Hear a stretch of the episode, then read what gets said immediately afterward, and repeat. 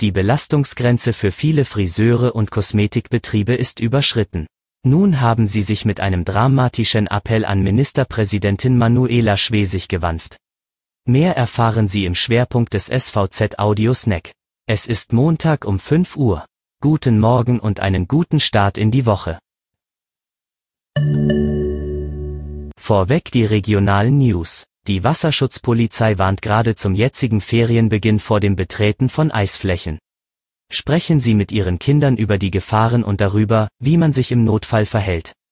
Grundsätzlich sollten Eisflächen niemals allein betreten werden. Wenn doch jemand einbricht, Ruhe bewahren und Hilfe über die 1, 1, 0 oder 1, 1, 2 rufen. Für eine Rettung sollten Hilfsmittel wie Schlitten, Gürtel, Seile, Rettungsleitern und Rettungsringe verwendet werden und wenn möglich, sollten die Retter das Eis nicht selbst betreten. Die Landkreise und kreisfreien Städte in MV haben im vergangenen Jahr mehrere Millionen Euro weniger mit Blitzern eingenommen als noch 2019. Es habe deutlich weniger Reiseverkehr gegeben, zudem sei bei vielen der Weg zur Arbeit vor dem Hintergrund des zunehmenden Homeoffice weggefallen, erklärte dazu der ADAC.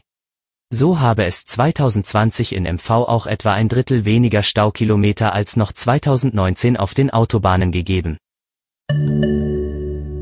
Zum Schwerpunkt. Vor den Gesprächen zwischen Bund und Ländern, zum weiteren Weg in der Corona-Krise nach dem 14. Februar haben die Handwerkskammern und der Landessinnungsverband der Friseure und Kosmetiker in MV einen dramatischen Appell an Ministerpräsidentin Manuela Schwesig gerichtet.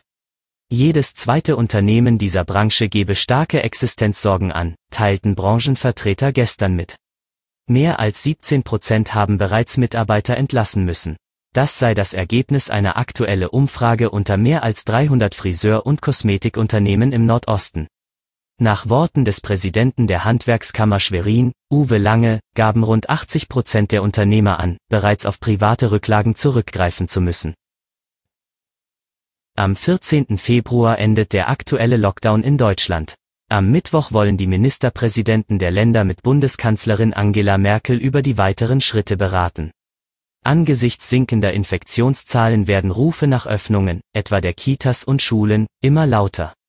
Andererseits ist die Sorge vor einer unkontrollierten Ausbreitung von Virusmutationen groß. Das war Ihr Audiosnack.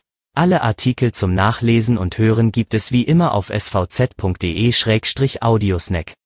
Bis morgen.